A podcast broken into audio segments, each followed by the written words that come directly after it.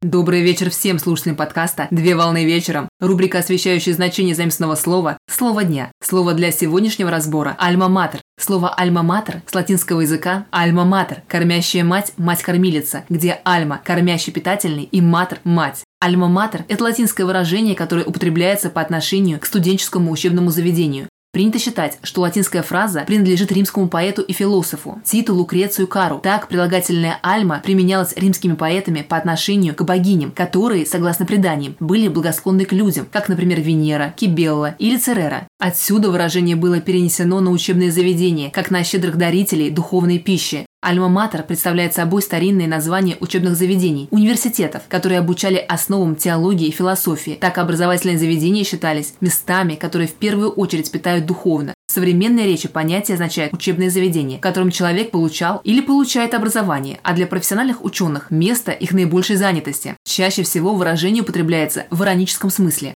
На сегодня все. Доброго завершения дня. Совмещай приятное с полезным.